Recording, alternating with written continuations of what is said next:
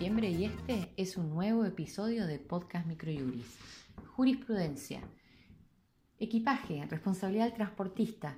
La Cámara Nacional de Apelaciones en lo Civil y Comercial Federal Sala 2 elevó el monto de la condena del daño material impuesta a una compañía de aviación por la pérdida del equipaje de un pasajero, ya que la demostración directa del contenido del bulto extraviado presenta obvias dificultades, pues no es habitual que en la preparación del equipaje se proceda ante una rueda de testigos o ante un escribano público, y es por tal razón que se ha asignado especial trascendencia a la prueba de presunciones e indiciaria y de testigos. El fallo cuenta con un cuadro de rubros indemnizatorios confeccionado por la editorial. Partes, Sanelo, Mónica Esther y otros contra LAN, líneas aéreas, sobre pérdida, daño de equipaje. Fecha del fallo 10 de julio. Laboral, responsabilidad solidaria, registración defectuosa.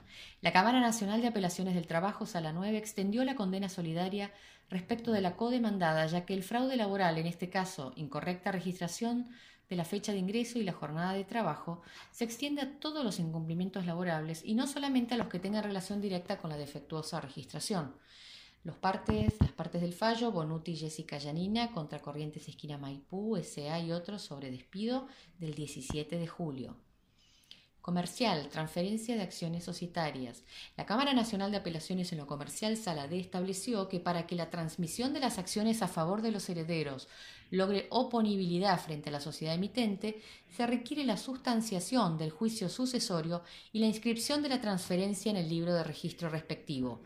Partes Siganevich, Mariano contra tutelar, Bursátil Sociedad de Bolsa S.A. sobre ordinario del 11 de junio.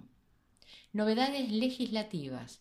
El Poder Ejecutivo Nacional, mediante el Decreto Nacional de Emergencia 609-2019, limitó para las personas físicas la compra de dólares hasta 10.000 por mes y estableció que las empresas no podrán comprar para atesorar sin conformidad del Banco Central.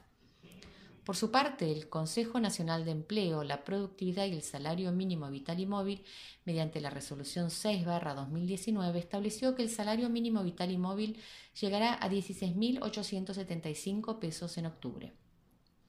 Doctrina. Presentamos el artículo denominado El proceso monitorio en la legislación procesal nacional y federal, realizado por Rosario Mayol y Nicolás Manterola, en el cual se establecen definiciones del tema, se analiza si realmente es un proceso y cómo es regulado en el anteproyecto. Este fue el resumen semanal jurídico de Podcast Microjuris. La información reseñada en el podcast se encuentra en nuestro blog aldiaargentina.microjuris.com. Para saber sobre nuestros servicios, se pueden comunicar de 9 a 18 a través de nuestro número de WhatsApp 15 22 60 2006 o escribirnos a socios.ar.microjuris.com y consultarnos sobre promociones y planes de suscripción. Muchas gracias y hasta nuestro próximo encuentro.